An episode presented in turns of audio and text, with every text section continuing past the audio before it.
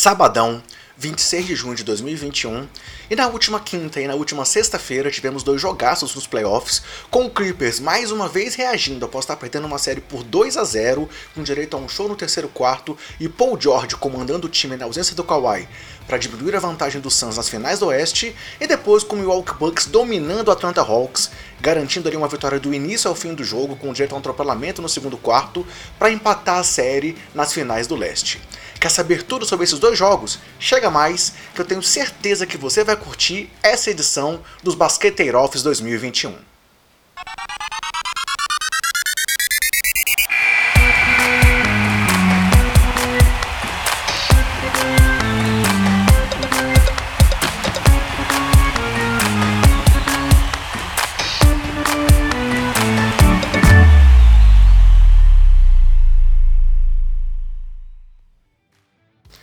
Fala basqueteiros, eu sou André Rocha e esse é o seu Basqueteiro Office, aquele giro, aquele resumo da rodada nos playoffs da NBA. E hoje vamos falar das últimas duas partidas, uma em cada uma das séries finais de conferência, que teve, após o Suns vencer os dois primeiros jogos e mesmo com a volta do Chris Paul, o Los Angeles Clippers mostrando que não tá morto,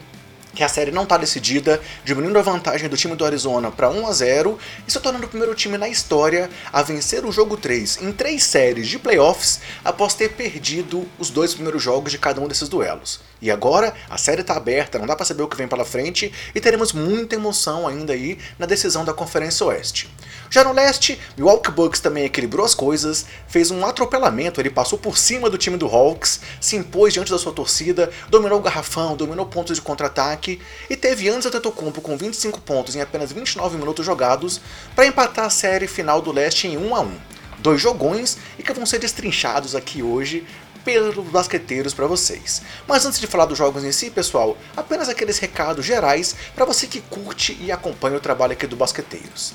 Estamos nas redes sociais, sempre com o nome do usuário Basqueteiros. Opa, com o nome Basqueteiros e o nome do usuário, arroba BasqueteirosNBA, sendo o Twitter nosso principal canal de comunicação com vocês. Então nos siga nas redes e acompanhe nossa cobertura online de tudo que está rolando na NBA. Temos nosso trabalho em vídeo no YouTube, incluindo o Basqueteiro Office, que sai tanto em áudio no podcast quanto em vídeo no YouTube. Então acesse youtube.com.br basqueteiros e acompanhe esse trabalho em vídeo que está sendo muito legal fazer esses vídeos para vocês. E temos também o nosso podcast, o nosso carro-chefe, que já está na sua terceira temporada, terceira temporada também do Basqueteiro Office, do resumo dos playoffs diário aqui no Basqueteiros. E você pode encontrar o podcast no Spotify, no seu agregador de podcast favorito, ou a nossa dica é que você baixe o app da Orelo, pois a Orelo é uma plataforma que remunera o produtor do conteúdo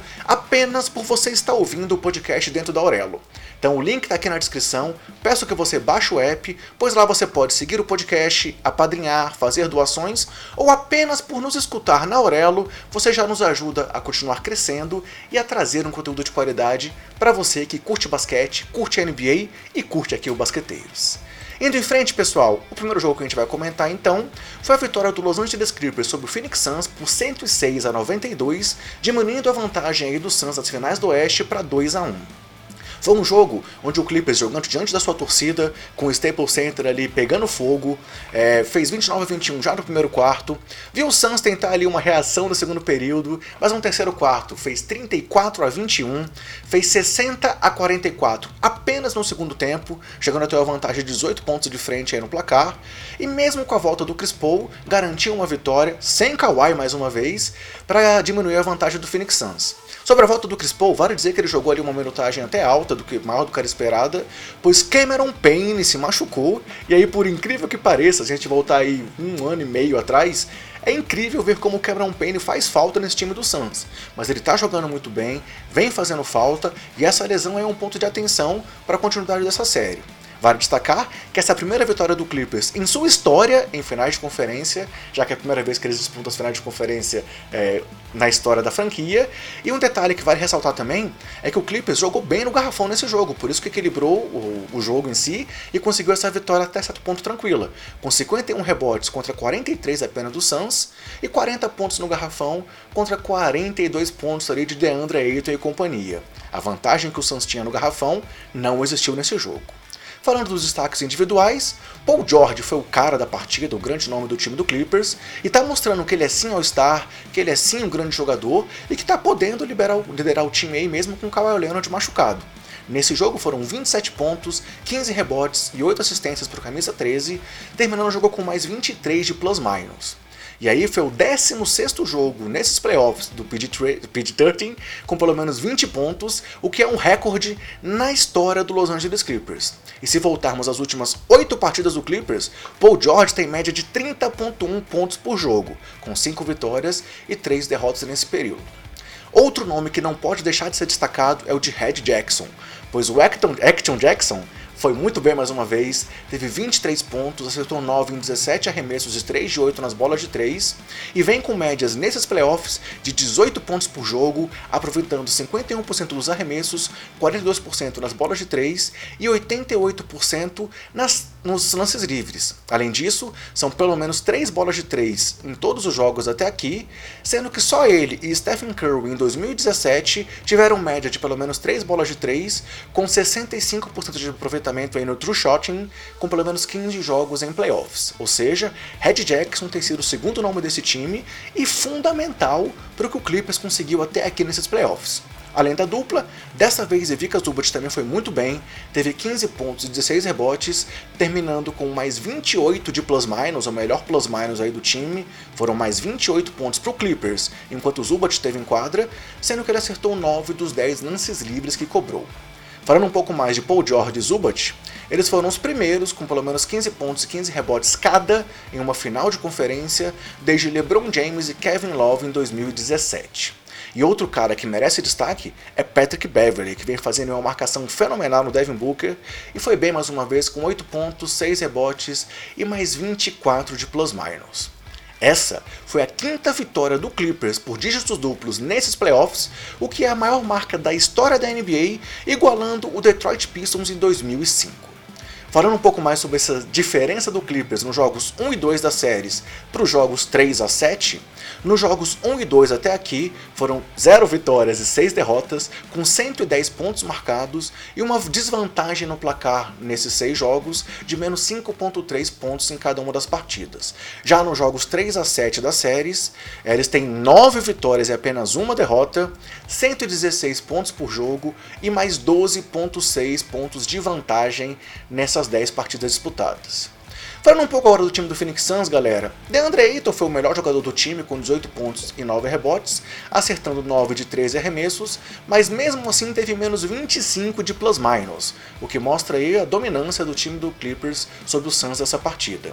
E falando dos dois craques, Chris Paul e Devin Booker, foi um jogo onde os dois foram muito mal nos arremessos. O Paul teve 15 pontos e 12 assistências, mas apenas 5 de 19 no geral, 26% de aproveitamento, e 2 de 7 nas bolas de 3, 28 28%. Então, mesmo com eles tendo aí uma marca importante, pois ele chegou é, a marca de mil assistências em playoffs, sendo o 13º da história a ter esses números, não foi um jogo bom que o Chris Paul nesse retorno, não apenas pelo resultado, mas também pela sua participação individual. Já Devin Booker também jogou ali mascarado por causa do nariz quebrado no jogo anterior, é, parecia incomodado com a máscara e também não foi bem, muito incomodado também pela marcação do Patrick Beverly e também acabou com 15 pontos, mas com apenas 5 de 21 nos arremessos, 23%, e 1 de 7 nas bolas de 3, 14%.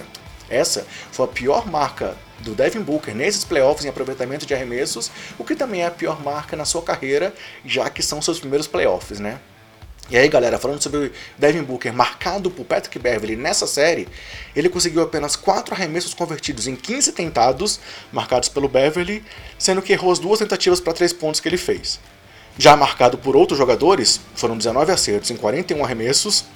46% de aproveitamento contra 26 quando tá ali com Beverly de carrapato para cima dele e 5 de 15 nas bolas de 3. Como eu falei, a série agora está aberta e vai aí trazer muita emoção daqui para frente, com o jogo 4 acontecendo nesse sábado, dia 26, às 22 horas de Brasília, com transmissão aqui para o Brasil da ESPN. Agora, galera, chegou a hora de falar para vocês dos parceiros aqui do Basqueteiros. Eu quero começar falando sobre o portal Jumper Brasil.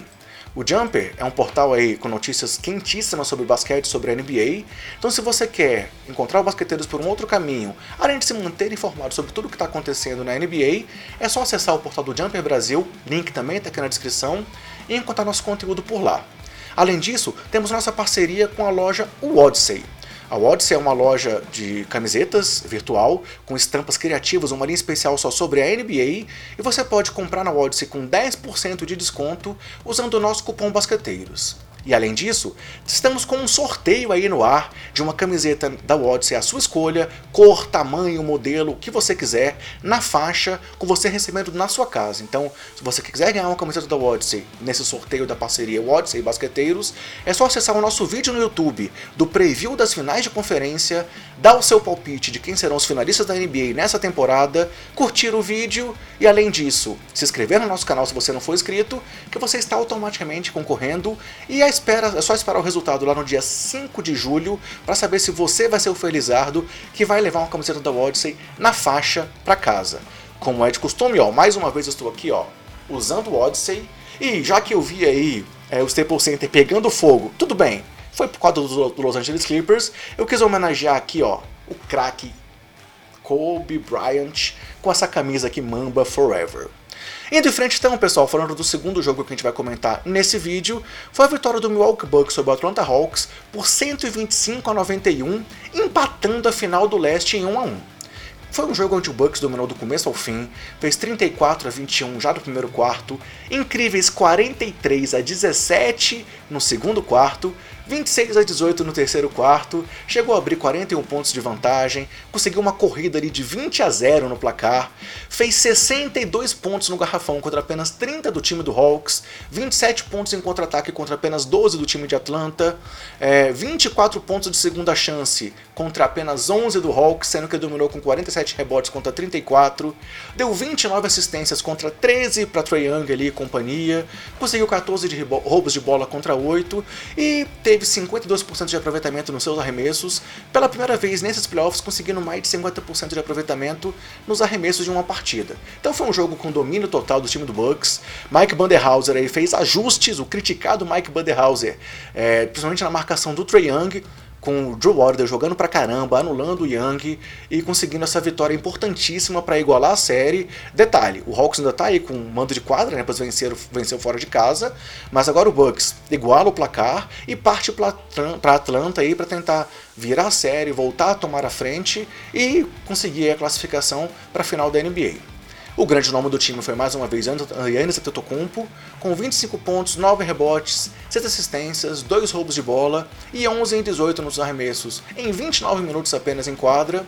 E aí, com esses números, Yannis se tornou o segundo jogador nos últimos 25 anos a ter 50 ou mais pontos no garrafão em, nos dois primeiros jogos de uma série. O único jogador a conseguir isso nos últimos 25 anos foi Shaquille O'Neal por 6 vezes. Então não é à toa que a gente compara a dominância do Yannis no garrafão com o cheque, e ele tem que jogar realmente assim, batendo para dentro, infiltrando, mostrando a sua força, e ele fez isso nessa partida para garantir essa importante vitória do Bucks. Além do grego, destaque para o Drew Holiday, que a gente já comentou aqui também, com 22 pontos, 7 assistências, 9 em 14 nos arremessos e 3 de 4 nas bolas de 3, com plus-minus de mais de 34 pontos para o Bucks, enquanto o Holiday teve em quadra por apenas 32 minutos. Brook Lopes teve 16 pontos e 3 de 5 nas bolas de 3. Chris Middleton, o melhor plus-minus do time, com mais 42 pontos, tendo 15 pontos, 7 rebotes, 8 assistências e 6 de 13 nos arremessos. E PJ Tucker teve apenas um pontinho, errando o arremesso que ele tentou, mas teve 7 rebotes, 3 assistências, 3 roubos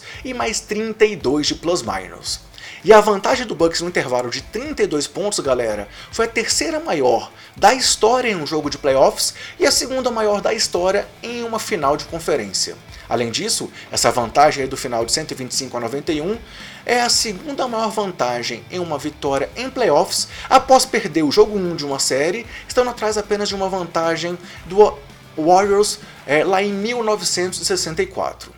Um outro detalhe importante, galera, é que a defesa do Bucks funcionou muito bem sem fazer faltas em Trae Young. Foi apenas uma falta em Trae Young contra nove feitas em cima do armador no primeiro jogo da série, e essa é a primeira vez desde novembro de 2018 e apenas a terceira vez na carreira do Trey onde ele sofre nenhuma ou uma falta em uma partida desde que ele entrou na NBA. E vale destacar também que todos os titulares do time do Bucks tiveram pelo menos mais 30 no plus-minus. Dominância total, vitória tranquila e incontestável aí o empate nessa série. Falando um pouco do time do Atlanta, Trae Young teve 15 pontos, mas acertou apenas 6 em 16 arremessos e um de 8 nas bolas de 3, com menos 29 de plus-minus nos 28 minutos que ele esteve em quadra, e todos os titulares do time do Hawks tiveram pelo menos menos 21 de plus-minus. Vale destacar vindo do banco, Danilo Gallinari com 12 pontos e Cam Reddish, que voltou a jogar, teve 11 pontos, sendo que o John Collins, titular, também teve 11 pontos, mas ele teve menos 33 no plus-minus, a pior marca aí do time do Hawks. O jogo 3 dessa série, que também agora segue aí aberta e quente, em Atlanta agora, com a torcida do Hawks empurrando o time, vai ser no domingo, dia 27, às 21 horas e 30 minutos de Brasília, com transmissão aqui em vários canais. Band na TV aberta, Sport TV na TV fechada, TNT Sports, NBA Brasil e Budweiser no YouTube e no Gaulês lá na Twitch. Galera, então agora é hora de falar com você que está vendo a gente no YouTube, dá o like nesse vídeo, deixa seu comentário, o que, que você está achando das séries, o que, que você espera aí para a sequência dos duelos entre Clippers e Suns e Hawks e Bucks, é, comenta o que você está achando também da nossa cobertura, dá dicas e opiniões pra gente. Além de se inscrever no canal, dar o like, ativar as notificações e ajudar a divulgar compartilhando esse vídeo para que o Basqueteiros alcance cada vez mais pessoas que curtem o basquete como eu e como você. Seguindo em frente então agora, pessoal, vamos dar uma olhada no panorama das séries e nos próximo, no próximo jogo.